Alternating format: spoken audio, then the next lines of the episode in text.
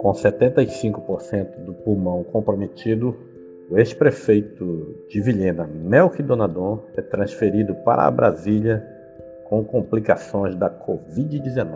O ex-prefeito de Vilhena, Melk Donadon, foi transferido no final da manhã deste domingo a um hospital de Brasília para combater a Covid-19. Ele foi internado na última sexta-feira, dia 22, na UTI da Central a Covid-19 no Hospital Regional de Vilhena, com sérias complicações pela doença, onde já estava com 75 do pulmão comprometido. Contudo, seu organismo reagiu bem ao tratamento e sua saúde era estável até o último sábado, conforme o último boletim médico. Entretanto, após reunião familiar na noite do sábado, Melk foi transferido à capital federal onde ficará internado no Hospital Santa Lúcia. Lá terá o acompanhamento de sua sobrinha, que é médica.